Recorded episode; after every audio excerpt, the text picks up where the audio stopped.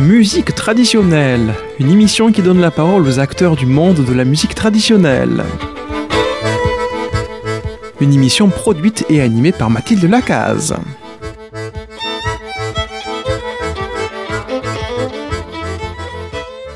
Auditrices et auditeurs de musique trad sur les ondes de présence dans le Midi pyrénéen et peut-être tout particulièrement à Figeac, je vous souhaite une belle suite à vos émissions parce que ici, dans les studios de Présence Figeac, nous sommes dans les starting blocks. Non, je ne vais pas vous dire que je suis devenue très sportive, mais j'ai des invités très sportifs. Déjà Armand à la technique. Bonjour Armand. Bonjour Marie-Odile, bonjour tout le monde. Mathilde, notre animatrice de musique trad, spécialisée dans la musique trad, c'est pour ça qu'elle est là, Mathilde Lacaze.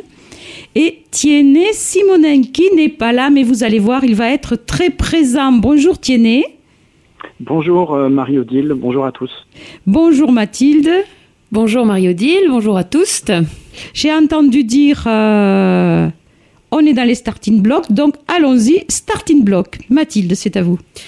Aujourd'hui, nous avons la chance d'avoir Tiennet à nos côtés, enfin plutôt euh, de l'autre côté de la France, c'est-à-dire à Rennes, qui va euh, animer plusieurs podcasts sur le musette. Nous en avions entendu parler grâce à lui euh, à travers d'autres émissions, mais aujourd'hui, ça va être plus précis, un peu plus technique. Je laisse la parole à Tiennet qui a beaucoup à raconter. Merci Mathilde. Alors oui, euh, bon voilà, l'idée de cette série d'émissions sur le musette, c'est suite à une conversation justement sur la, la diversité de, de l'esthétique musette et le, le manque de diversité peut-être que les on peut ressentir. Euh, et donc j'avais envie euh, de voilà présenter un petit peu le musette à travers son histoire, une approche un petit peu historique. Alors juste un petit mot quand même, qu'est-ce que c'est que le musette? C'est pas pas une question euh, facile parce que le, le musette c'est une histoire qui est longue, c'est une histoire qui est complexe avec des métissages euh, successifs. Euh, c'est un genre euh, un peu protéiforme, mosaïque d'influences. Pour faire court, on peut dire que c'est quand même une musique à danser, populaire, pour accordéon, qui est née à Paris.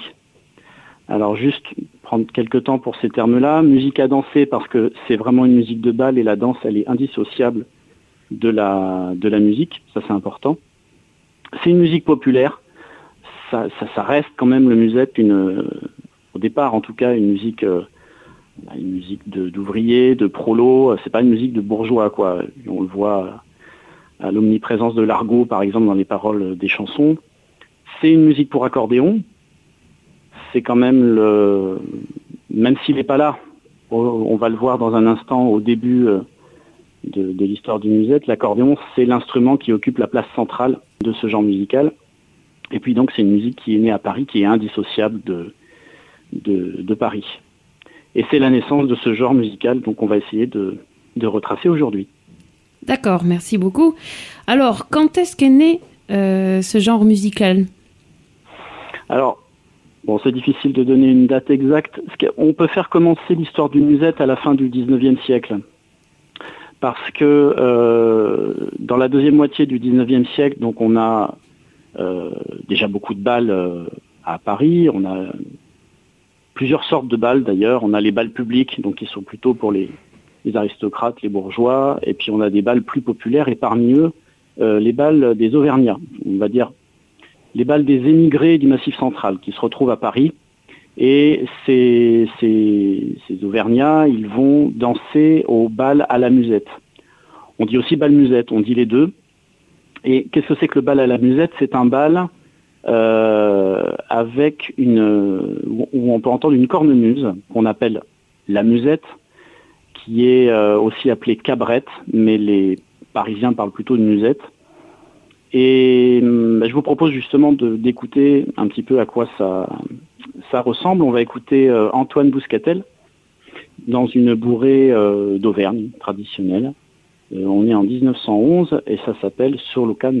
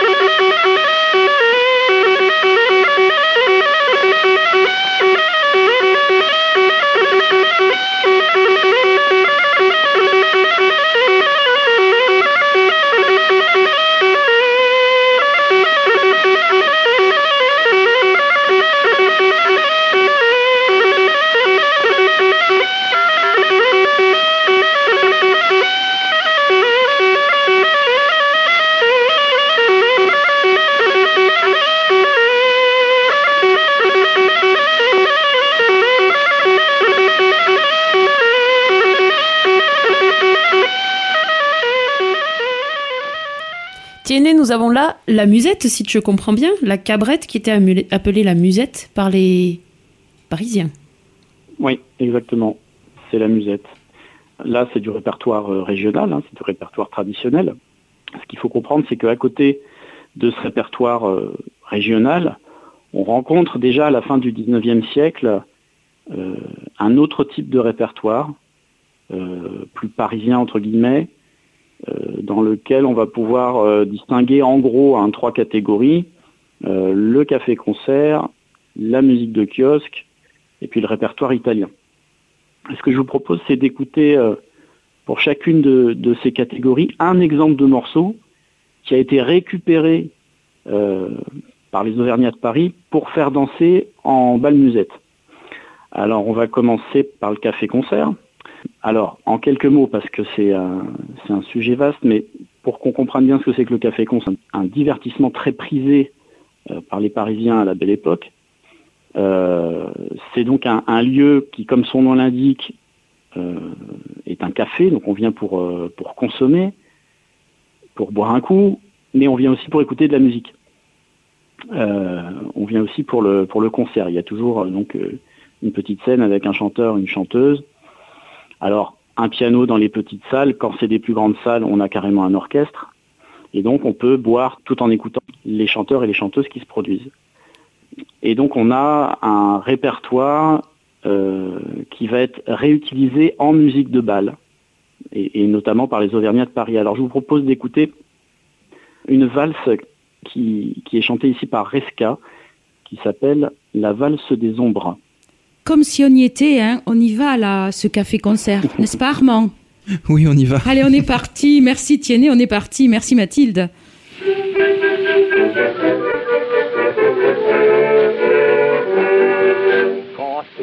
Minuit, que s'éteint le bruit, alors que Paris sommeille, partout on peut voir surgir dans le noir les vagues sombres du soir sous le ciel il déambule, Apaches et miséreux, filles qui peuvent noctambule, chantent dans les coins sombreux, la valse des sombres de minuit qui font dans la pénombre de nuit, loin de la foule importune, loin du bruit, la valse des sombres de la nuit, sous la lune.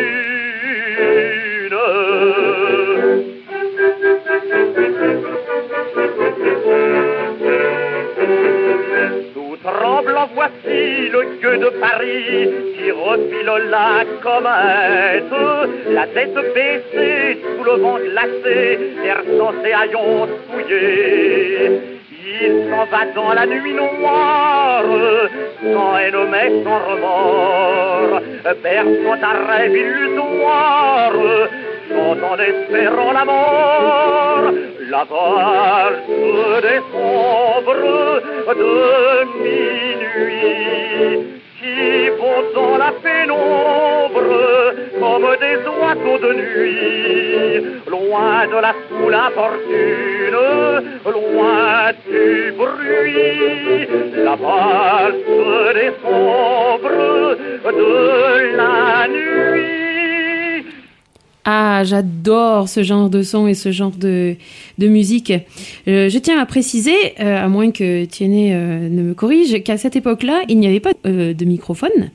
Et donc, la musique était complètement en acoustique, d'où l'intérêt d'avoir des instruments qui donnaient du volume. Oui, oui, absolument, dans les, dans les balles. Dans les balles, effectivement, il n'y avait pas d'amplification sonore, pas du tout. Ça, ça apparaît euh, dans les années 30, quoi, pas avant. Donc du coup, et moi ça me fait penser au fait que la cabrette est quand même un instrument qui euh, s'écoute bien dehors et qui a beaucoup de volume sonore, ainsi que l'accordéon. À l'époque, ce sont quand même des instruments qui permettent de faire, euh, de faire danser sans avoir besoin de sonorisation. Oui, absolument. C'est ce qui explique le, le succès euh, en grande part de la, cabrette, d'une part, et de l'accordéon, euh, d'autre part. Oui, c'est vrai. Pour revenir sur la, valse des ombres qu'on vient d'écouter, euh, donc ça, par exemple, c'est une valse qu'on va retrouver au répertoire de Joseph Soulier, voilà, qui est un, joueur de cabrette d'origine avéronaise, mais qui, joue donc dans les balles musettes à Paris. Il la reprend à son répertoire, il la joue telle quelle en balle musette. J'allais dire justement que Soulier, c'est un nom de chez nous. Non, on n'est pas chauvin, Tiennet, mais quand même, Soulier, c'est un nom de chez nous. voilà, c'est tout. donc euh, voilà pour le café-concert. Alors l'autre, euh, la, deuxième influence dont j'ai parlé, donc c'est la musique de kiosque. Alors, c'est qu'est-ce que c'est? C'est une, musique qui est jouée en plein air par euh, des fanfares militaires ou des harmonies souvent dans les fameux kiosques à musique qui fleurissent un petit peu partout euh, dans la seconde moitié du 19e, euh, dans les grandes et dans les petites villes. C'est une musique, alors à écouter, il peut y avoir du répertoire euh, de musique classique ou d'opéra par exemple, mais souvent quand même c'est de la musique à danser, donc le répertoire de la belle époque, des valses, des polkas, des mazurkas, des scottish. Et donc on va écouter là une polka interprétée par la garde républicaine ça s'appelle la polka des oiseaux. Alors je tiens à préciser que c'est, on écoute vraiment des vieux enregistrements là. Hein. Je suis désolé pour la pour la qualité. Euh, voilà, là c'est un cylindre de cire, c'est même pas un disque. Donc c'est vraiment euh, vraiment très vieux, d'où les petits euh, crachouillis qu'on peut entendre et qui voilà qui gênent un petit peu l'écoute, mais voilà, ce sont des enregistrements très anciens. Justement, Tiennet, je tiens à vous remercier pour le cylindre de cire dont euh, nous n'avons jamais parlé, mais par contre, dans toutes nos émissions de musique trad de présence FIJAC, nous avons souligné l'importance du collectage et aussi l'évolution euh, des supports pour enregistrer et l'importance des enregistrements. Et il nous manquait, n'est-ce pas Armand, il nous manquait le cylindre de cire euh, parce que personne ne nous en avait parlé. Alors merci pour ce cylindre de cire. Peut-être dans une émission, on reviendra là-dessus. Hein. Pas de cylindre de cire dans les studios de présence, Armand? Non, pas encore. Ça... Peut-être un jour. Bon, ni de cidre non plus, excusez-moi, Tiennet, c'est l'appel de la Bretagne qui m'a fait penser au cidre. Et donc, ne vous excusez pas pour la qualité de l'enregistrement, c'est intéressant, justement. Présence à Figeac 97.7 Polka des oiseaux, exécuté par les polices de la garde républicaine. Record Edison.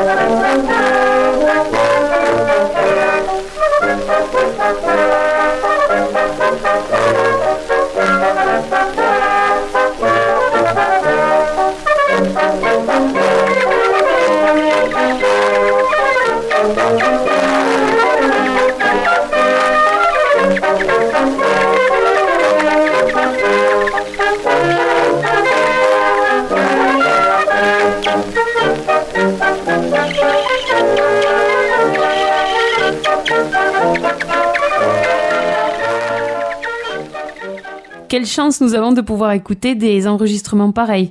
Moi, j'avoue que ça me ça me fait quelque chose quand même parce que c'est euh, ces cylindres de cire. De quand date-t-il, Tiennet? Euh, Celui-là n'est pas daté avec précision, mais voilà, on est autour de 1900. 1900-1905. Ah là là. Début du XXe siècle, donc. Ouais. Donc bien avant euh, le vinyle, hein, on est d'accord. Ah oui, oui, bien avant. Et puis, euh, je, je tenais à remercier euh, Henri Chamou, là, qui m'a voilà, qui m'a envoyé euh, cet enregistrement. Ça provient d'un un gros travail euh, qu'il a fait qui s'appelle la phonobase. Ça, c'est quelque chose qui est euh, en ligne et, accessible, sur lequel tout le monde peut aller. Phonobase, donc, qui regroupe euh, plein de d'enregistrements anciens, beaucoup de cylindres de cire, quelques 78 tours aussi. Et euh, voilà, c'est des choses qui sont assez bien restaurées. Donc la euh, phonobase. c'est euh, ça ouais, il faut pas hésiter à aller voir ça en ligne, c'est vraiment très bien. Phonobase. Oui, parce que justement, je me demandais d'où est-ce que vous tiriez tous tous ces documents qui semblent euh, sortir d'archives archéologiques sur le musette. Euh, oui, bah, il y a des choses qui ont été rééditées en CD. Après, c'est vrai qu'il y a un travail de recherche euh, à côté, donc euh, qui peut se faire à la BNF, par exemple, euh, ou bien euh, voilà sur des, des sites en ligne comme, euh, comme la phonobase d'Henri Chamou. Donc la BNF, c'est la Bibliothèque nationale de France. Je vous laisse continuer sur l'histoire du musette, parce qu'on est resté un petit peu en, en plein suspense. Oui, juste voilà pour euh, terminer sur cette polka. Donc cette polka des oiseaux, on la retrouve au, au répertoire d'un accordéoniste, euh, Auguste Sabrier, qui était originaire de, de l'Aubrac. Donc voilà encore un exemple de, de morceaux parisiens récupérés dans le dans le répertoire de, de Balmusette. La, la troisième influence euh, donc pour les Auvergnats de Paris, ça va être le, le répertoire italien. Alors surtout Ah, le répertoire chanté napolitain. Il y a un répertoire aussi euh, instrumental qui va, voilà, qui va, qui est apprécié, mais vraiment le répertoire napolitain, il est très très apprécié à la belle époque, à tel point qu'on adapte parfois pour le pour le café-concert des, des paroles en français. C'est un, un genre très lyrique, très sentimental, avec souvent un contraste, euh, un contraste de mode musical entre le le couplet et le refrain. C'est quelque chose qu'on retrouve très rarement en fait dans la chanson française avant 1914. C'est l'alternance du couplet mineur et du refrain majeur. Euh, Ah, par donc contre, de on, va retrouver musicaux. davantage ce, ce procédé de composition en France dans l'entre-deux-guerres. Mais avant 14, très rarement. Et par contre, c'est très présent en musique napolitaine. D'accord. Donc on va, euh, voilà, je vous propose d'écouter alors un enregistrement moins ancien. Là, on est dans les années 50. Euh, voilà, c'est le grand chanteur napolitain Roberto Murolo qui chante O Marinariello. Que bello.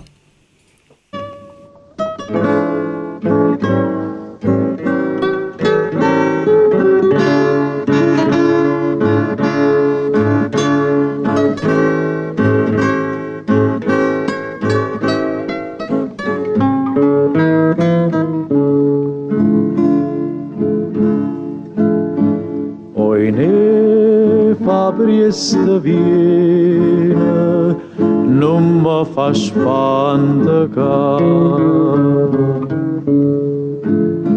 Ca burareța venă, ca marăstu amăna.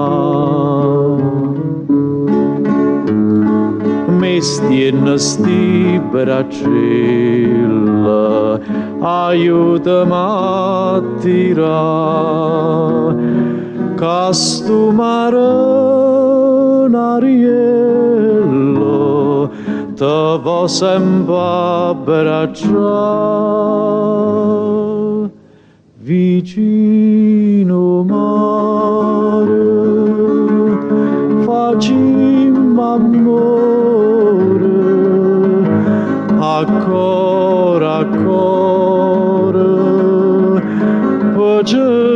passar sommar nare e tirarezza ma ballerezza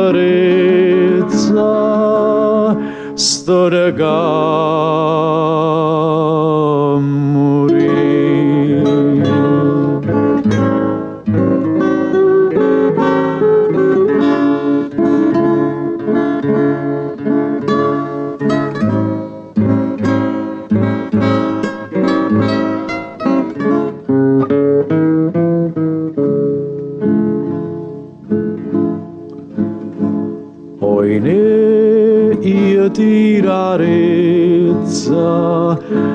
tu stata a guardare.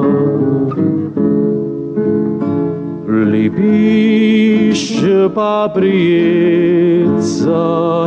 come stanno a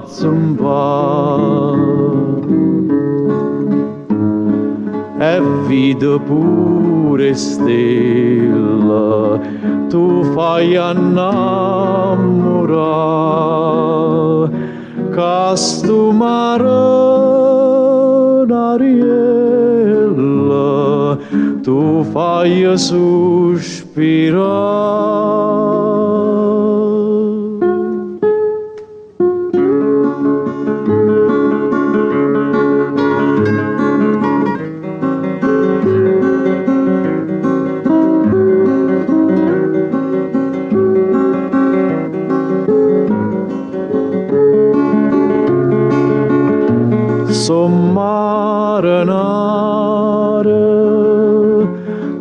tirarezza ma pallerezza sto nega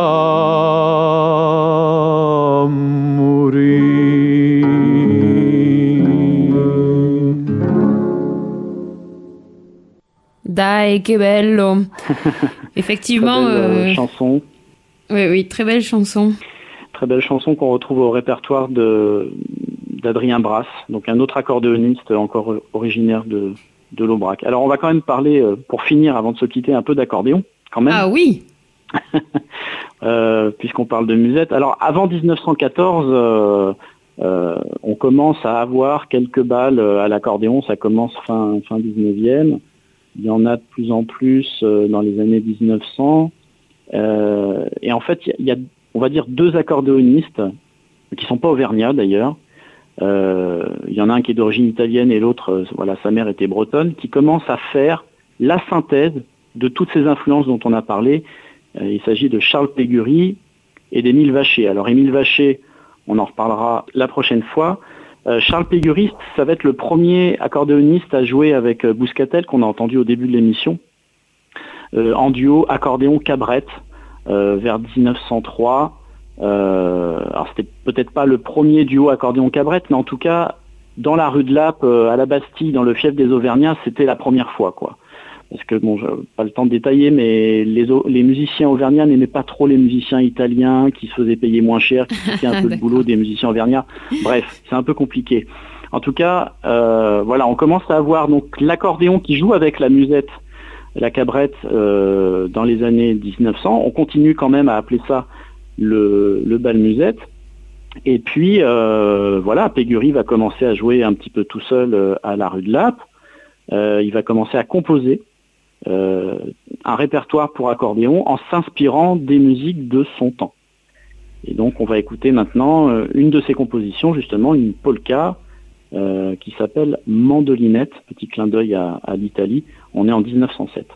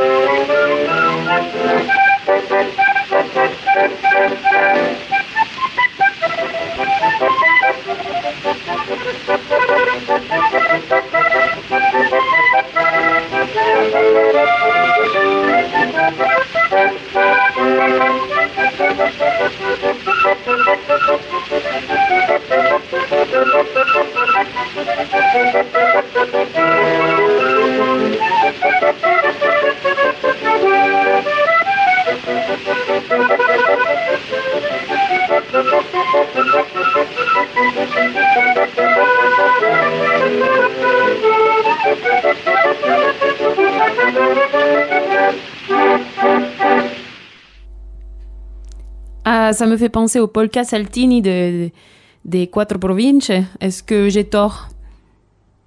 Euh, bah, non, mais il y a l'influence euh, italienne qui, qui n'est pas loin, c'est clair. Et puis euh, voilà, les parents de Charles Pégury étaient originaires du Piémont. Alors c'est fort possible Ah, que. Charles Pégury ait entendu son père, Félix Pégury, qui était lui-même accordéoniste, jouer des, des polkas du Piémont. Ça c'est possible.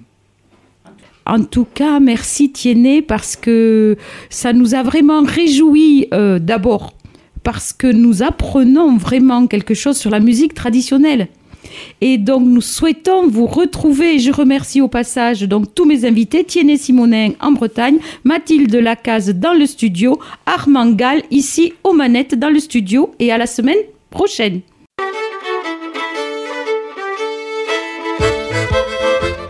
C'était Musique traditionnelle, une émission qui a donné la parole aux acteurs du monde de la musique traditionnelle. Une émission qui a été produite et animée par Mathilde Lacaze.